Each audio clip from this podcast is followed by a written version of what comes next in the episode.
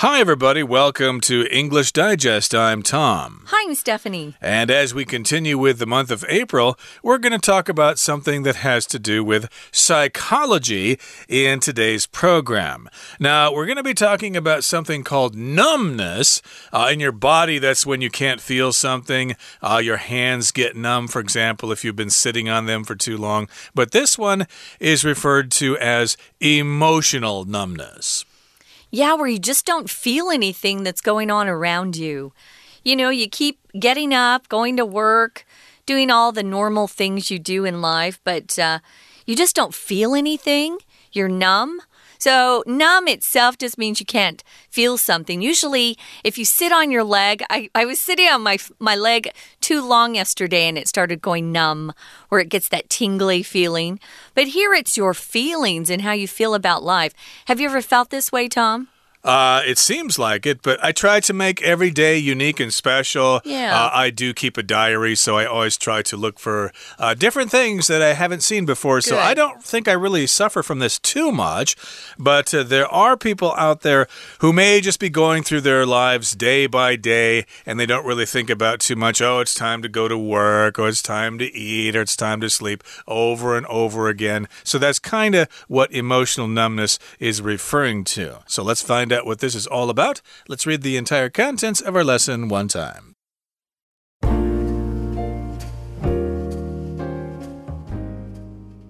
Do you ever feel like you're watching life pass by instead of living it? Do you struggle to express your emotions or to understand what you're feeling at all? If you answered the two questions with yes, you may be suffering emotional numbness, a state in which people detach themselves from their feelings and the world around them. Contrary to what one might expect, emotionally sensitive people are more likely to develop this reaction, which starts as a defense against adverse situations such as rejection, abandonment, or abuse. Instead of experiencing a fight or flight response during times of physical or emotional trauma, these individuals develop an instinct to detach their senses from their surroundings and circumstances. Unfortunately, this emotional numbness may linger long after painful situations have passed. In fact, whether it is conscious or not, this detachment can become a habit. A person begins to feel emptiness in place of not only pain, but also joy. Moreover, with so many emotions bottled up, they are more likely to erupt with rage over minor issues.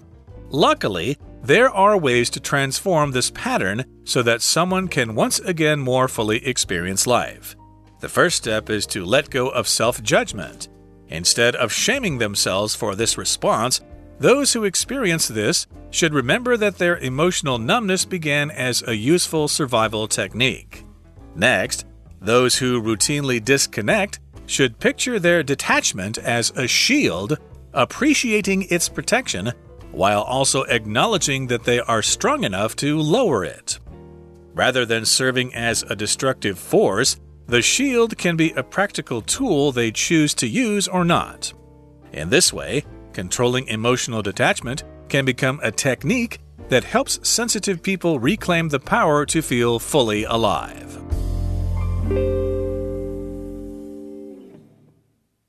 Okay, guys, we're going to get started. Yeah, we talked about what numbness is emotional numbness and physical numbness. Uh, when Tom was talking before he uh, read through the article, I was thinking about a phrase we hear a lot for people who are emotionally numb. We can say sometimes they're just going through the motions. So it's like their their body's acting and they're doing what they need to as they have this routine, but they really aren't feeling anything or taking in what's going on around them. And a lot of this is because uh, they've been hurt in the past or even in the present, and this can happen. It's a pretty serious situation. Um, I also wanted to say if you're feeling this way, you need to see a doctor. This isn't something you can fix by yourself. Uh, right. So I guess they become robots or they become zombies because, mm. uh, you know, they always feel bad. So I guess they choose to not feel anything at all uh, because they failed to feel happy because they're always sad because of uh, what we're going to describe later as adverse situations like rejection, abandonment, or abuse, which we will get to pretty soon here. But again, if you are suffering from emotional numbness, maybe you're not really experiencing life. But uh, yeah, I think it's natural sometimes, so don't feel too guilty about that. And here's how we start our lesson Do you ever feel like you're watching life pass by instead of living it? And there's another question here Do you struggle to express your emotions or to understand what you're feeling at all? So these two questions are asked in order to determine whether you are suffering from emotional numbness or not. The first one is, yeah, is life just sort of passing you by? You don't really feel like you're involved in it. And then the second question is, do you struggle to express your emotions? Uh, you have difficulty telling people how you feel or even understanding yourself how you feel. Yeah. So um, when you first started reading this, Tom, I was thinking it sounds like a commercial on TV that's selling some sort of drug, a pharmaceutical drug, the prescription drugs that doctors will write a prescription for their patients to go and, and get and then take. So, yeah, if you answered the two questions with yes, you may be suffering this emotional numbness. So, it's a state. And that's kind of um, what they're currently feeling. It's a state in which people detach themselves from their feelings and the world around them. If you detach yourself from something, it just means you separate yourself. Uh, detached, um, you know, you could use it to say that you're taking two things and you're separating them, you're pulling them apart, you're detaching one thing from another. So, um, you sometimes you'll get a car with a detachable roof that you can actually take off. Uh, which is kind of fun uh, to get the sun on you. Uh, you can detach yourself from a group. Maybe you have a group of friends, but lately you've been feeling like they're not, um, maybe not being uh, the kind of examples that you want in your life. You need to separate from, you can detach yourself from that group. Or um, here you're just detaching yourselves emotionally. So you're kind of just turning off your feelings when you get into a situation that makes you feel bad or sad or even pain. Yep, you're just kind of separating yourself from your feelings and you're also separating yourself or detaching yourself from the world around you. Now, here in the next paragraph, it says, Contrary to what one might expect, emotionally sensitive people are more likely to develop this reaction, which starts as a defense against adverse situations, which we'll get to in just a second. But first of all, let's talk about the word contrary, which means the opposite of something. And oftentimes, when people have a belief about something, someone else can say, well, actually, the opposite is, is true. Contrary to what people believe, uh, the weather in northern Taiwan is actually quite pleasant. I think it can be pleasant sometimes. Uh, sometimes it can be hot, and sometimes it can be rainy too. So, yeah, contrary to what you might expect, a lot of Americans love uh, hot, spicy food. I'm just making up something. Mm. Contrary to what I thought when I first got here in Taiwan, uh, there are a lot of different types of foods you can get to eat here. It's not just Taiwanese food. There are foods from all sorts of countries. It's kind of fun. So, contrary just means the opposite uh, to what you might have thought or expected. So, what is interesting is that it's not the people that are very um, easygoing or, you know, pretty even or it's hard to get them angry or mad. Uh, it's the sensitive people, the ones who are easily hurt or easily laugh or easily get angry, they're the ones who actually are the ones who uh, most are most likely to develop this emotional detachment, which is um, it's not surprising to me actually, because if you uh, experience emotions at a deep level, you're going to want to protect yourself even more. Uh, indeed. And that kind of reminds me of my wife. She's very emotionally sensitive. Uh, gee, when she hears some kind of sad story on TV or something, uh, she will start crying uh, at the drop of a hat. So she's very emotionally sensitive. And maybe she is uh, likely to develop this reaction. And of course, this will start as a defense against adverse situations. An adverse situation is a difficult situation that some people unfortunately are involved in. It could be rejection. Uh, you know, little Mary doesn't want to be your girlfriend. That's rejection. Or abandonment. Uh, maybe your father decided to leave the family or something like that. Or abuse. Uh, maybe uh, your parents are beating you, or your teachers are beating you, or you're being bullied at school. That's what abuse is when somebody just treats you really badly. And yes, this might be a defense mechanism. You're just using this as a way to cope with those difficult situations. I wanted to mention with defense, it's also pronounced defense if you're talking about things like uh, uh, sports. You know, you have the defense on the football teams uh, or the defense on the basketball court. What's their defense like? We wouldn't say what's their defense like. So be careful that you know which one you want.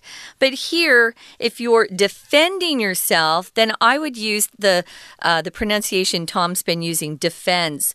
So it starts as a defense against adverse situations. Adverse means bad. Uh, when I worked for a pharmaceutical company, uh, we used to use this word a lot to describe bad side effects of a drug we were testing. It was called adverse events, and that usually meant someone's death, uh, which is a really bad event. Here, if you're in a bad situation, and here are the examples someone's rejected you. Maybe you uh, invited somebody to go to see a movie with you that you were interested in, and they said no thanks. That's rejection. Abandonment uh, is when someone just leaves you. Uh, we know this happens to pets a lot, hmm. where they'll be taken to, you know, a strange neighborhood and just dropped off because the owners don't want to care for it anymore. That's abandonment. And actually, that happens to kids sometimes too, which is so awful. Or abuse, which is the worst, where you're actually hurt physically, mentally, or sexually. Okay, so that brings us to the midpoint in our explanation for today. Let's take a break now and listen to our Chinese teacher. 听众朋友，大家好，我是安娜。我们今天要来看一个很特别的一种情绪状态，叫做 emotional numbness，就是所谓的麻木心理啦，或者是情绪的无感。第一段出现第一格哦，你可能什么情感麻木的什么东西？好，我们来看一下第三格的前后，其实因为前面有一个 be 动词。第一格后面呢又有 emotional numbness，所以感觉上好像是 be doing something，正在如何如何。好，那么根据文意来推断，当然第一格选 A 的 suffering 是比较适合。那么我们可能会觉得说。本来情绪就不敏感的人，就可能就比较麻木嘛？不对哦。第二段告诉我们，跟我们的预期刚好是相反的。其实情绪敏感的人呢，很比较容易产生这种反应，诶，因为这种反应一开始会对拒绝啊、抛弃啊、虐待啊这些什么样的情况产生了防御心。Against 要防御什么呢？第二格。后面加了一个 situation，什么样的情况？当然是不好的情况嘛，所以才要防御。所以第二个答案选 C，adverse。We're going to take a quick break. Stay tuned. We'll be right back.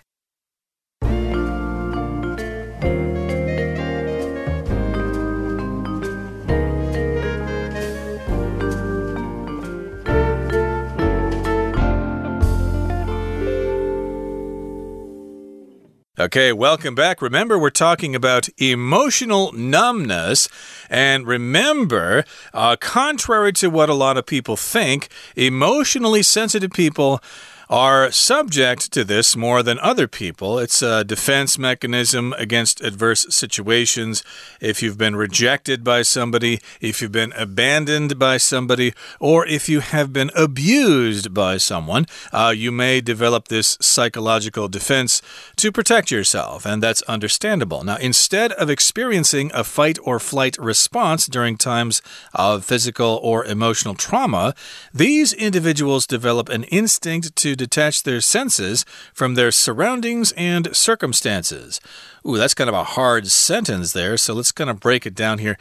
Instead of experiencing a fight or flight response, I think that's a psychological situation uh, which refers to when you either confront the problem or you just try to back away from it. Yeah, when you're in one of those situations that we describe as being a fight or flight, your heart will start to beat very fast. We'll say your heart is racing. You'll have that. Uh, uh, adrenaline in your body, and it it comes into your body to help you either fight off something that wants to hurt you or run away. Because sometimes it's better to just run. That's the flight response. So these times can happen, uh, and you can feel those fight or flight responses when um, you're either being physically hurt or emotionally hurt, or you're experiencing some sort of trauma Trauma is a word you'll see often if you go to American hospitals, at least. Uh, the trauma department would be taking care of emergency victims who come in and maybe they've been shot or they've been in a car accident. And if you've experienced trauma, it doesn't have to be uh, the kind of trauma where you have to go to the hospital. I was traumatized because um, my roommate was killed in a car accident in New York. And I remember just kind of going numb. You can't feel, you can't think. It's kind of a weird situation. But it's something that is deeply distressing to you or disturbing to you. That's trauma. Okay, so indeed, that's uh, the defense mechanism they have to detach their senses from their surroundings and from their circumstances. Yes, they just kind of uh, tune out, basically, yeah. and just go through their life day by day. Now, unfortunately, this emotional numbness may linger long after painful situations have passed. Uh, that makes me think of bullying. If you're a bully in school, you might pick on a younger child and think, ah, that's they'll get over it, but actually they don't. I think that that that uh, gives them scars for their lives. Mm -hmm. So try to think twice before you bully that kid who is uh, six inches shorter than you. Yeah. And uh, again, in fact, whether it is conscious or not, this detachment can become a habit a person begins to feel emptiness in place of not only pain, but also joy. So, yes, you feel emptiness. You don't feel anything. You don't feel pain. You don't feel joy. You just feel right in the middle there. You don't feel anything. Now, moreover, uh, or in addition to that, with so many emotions bottled up, they are more likely to erupt with rage over minor issues. So, if you bottle something up, it just means you take something and you hold it tight, you contain it. Uh, we will bottle things uh, as a verb, we'll bottle um, soda, we'll bottle different sorts of liquids that are sold in the stores, as you know. But you'll often see emotions uh, being used with this phrase to bottle up. Yeah, her emotions are all bottled up. And one day she's going to explode. And that's what they're saying here. These people are more likely to explode or erupt with rage over minor issues. So, rage is a word you use when you're really talking about an extreme type of anger. I usually don't use rage unless somebody's just lost control and they're screaming and their face is red. That's rage. Rage can be a verb or a noun. Here it's being used uh, as a noun, erupt with rage, or they can rage over something like a minor issue just because it's it's not because of that one little issue it's because they haven't been really letting their emotions out to that point and so there's a lot of anger inside them Yep, it's like water in a dam. It builds up and eventually the dam bursts. Yeah. And they just go crazy. They explode. They blow up. They erupt with rage. Now, luckily, there are ways to transform this pattern so that someone can once again more fully experience life. So basically, we're saying there is hope. There is a way to change or transform this pattern so you can get back into life again. You don't have to be numb for the rest of your life. The first step is to let go of self judgment. If you let go of something, you stop thinking about it and you just uh, try to make it less important than it was before. This is kind of uh, easier said than done, actually. If somebody did something to you at the office, it just really bothers you and you just can't let go of it. And you, it just bothers you and you lose sleep the next night and maybe for a week. And that other person has no idea that you're feeling that way. Yeah. I used to have a coworker in New York, and he would say to me, Let go, baby, let go. I would be mad at something at work, and he would just go, Oh, Steph, it's not important. Let go, baby. So, yeah, get rid of it. Just let it go. Um, don't be judging yourself all the time. Everyone should remember that their emotional numbness began as a useful survival technique our bodies and our minds are made so that we survive anything. That's what they want to do is survive. They want to help us. But sometimes people hold on to it and it becomes a habit. So if you routinely disconnect, um, you should picture that detachment Remember, you're separating yourself as a shield. Uh, who uses a shield in the Marvel comic book? It's Captain America. You got it. That shield protects him, right? Against bullets and what have you. So that's the shield. So picture it as a shield and just use it when you need protection but let go when you don't. Now, you also have to acknowledge that they are strong enough to lower it. Tell yourself, I don't always need that shield. I can I can take care of myself in the situation. If you acknowledge somebody, it just means you um, are saying you see that, you see them there. How are you today? I'm going to acknowledge you. Hi, Tom. How was your night? So you can acknowledge something by accepting something is true or admitting the, the truth of something. Or here, you know, you could just say, you recognize the fact that something's important or has a good quality. Here, they're just admitting to themselves they're strong enough to lower that shield. Indeed. So, again, don't feel guilty and acknowledge that you will be strong enough to lower that shield. And rather than serving as a destructive force, the shield can be a practical tool they choose to use or not. Hmm. Uh, that reminds me of a Chinese idiom, uh, turning the uh, turning the bad situation into an advantage or something. Uh, I can't really say it here. I can't remember exactly how to say it, but basically that's what this is saying here. Mm -hmm. Turn that into an advantage here. Uh, don't don't let it be a destructive force. If something's destructive, it causes damage. Uh, you can engage in destructive behaviors like excessive drinking or smoking or things like that. Those can be destructive for your health. Yeah, I, I, learned a song when I was a kid, and it was something about turn your frown upside down and smile, smile your worries away. So yeah, um, Talk to yourself in positive terms. Don't talk to yourself negatively. That doesn't ever help you. And sometimes you can be your best defense against these things by speaking very positively to yourself and uh, telling yourself you can do this. If you need help, though, don't be afraid to ask for more help. There are adults around you that can help you. Uh, right now, though, somebody's going to help you is our Chinese teacher. We're going to listen one more time. 那么，在遭受到身体或是感情上的创伤，这些人并不是体验到抵抗啦，或者是逃跑的反应，而是发展出一种把自己的感觉从周遭的环境抽离出来的什么。第三格，develop an 或者是 a 什么，那就是一种直觉的本能嘛。所以第三格答案选 D。不过很不幸的是，呃，这种情感麻木在痛苦的情况过去之后，还有可能长时间的会什么下去。第四个 may may，第四个前面的这个助动词其实就预告了第四个是一个动词原形。这个情况都已经过了，但是还是一直停留，还是存在着。第四格选 B 的答案 linger。好，那么当然，事实上啊，无论是不是意识到自己正在抽离情感，其实它会成为一种习惯哦。像有心理麻木这种情感麻木的人，他一开始当然是不只是用空虚来取代痛苦，甚至他到最后还会用空虚来取代喜悦这件事情。那除此之外呢，因为有很多的情感被压抑着，所以这样子的人呢，可能会因为一些小的事情、小的问题就什么怒气了。我们接下来看一下第五格。第五格前面有一个 likely，再一次提醒大家哦，它是一个形容词，指的是 possible 可能的意思。前面的主词是 they，指的是有情感麻木的这样子的一些人。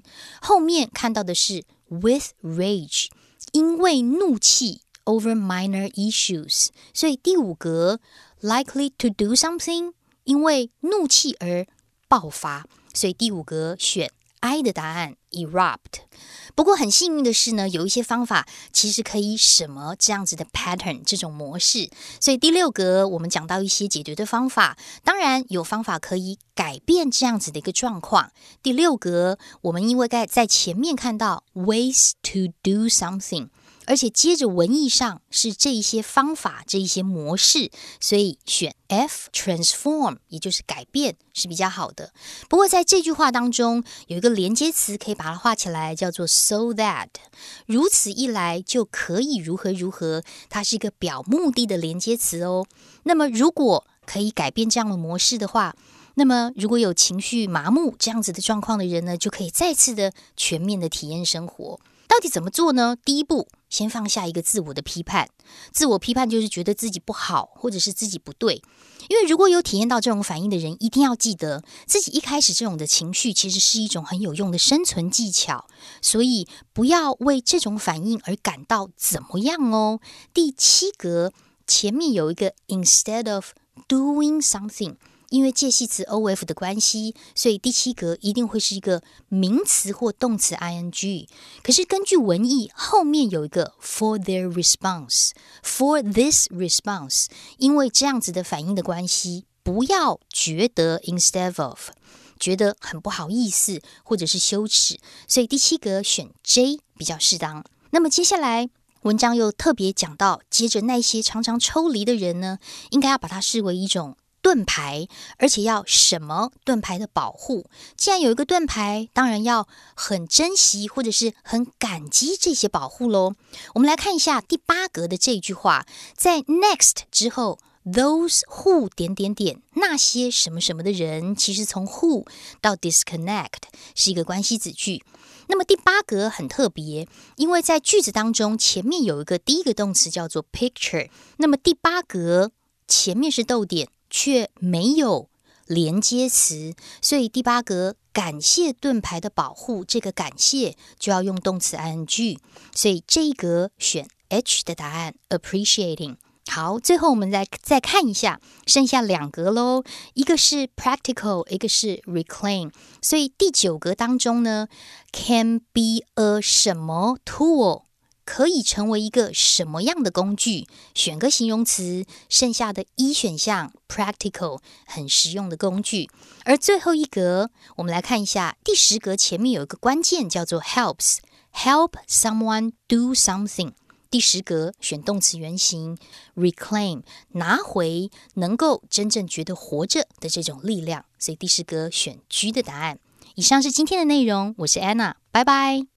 That is it for our program, everybody. Thank you for joining us, and hopefully, you are more sensitive to this condition emotional numbness. If you're suffering from it, don't feel guilty. It's natural. And uh, if you aren't suffering from it, well, be aware that maybe some people around you are suffering from this and be a little sensitive. Okay, that brings us to the end of our program.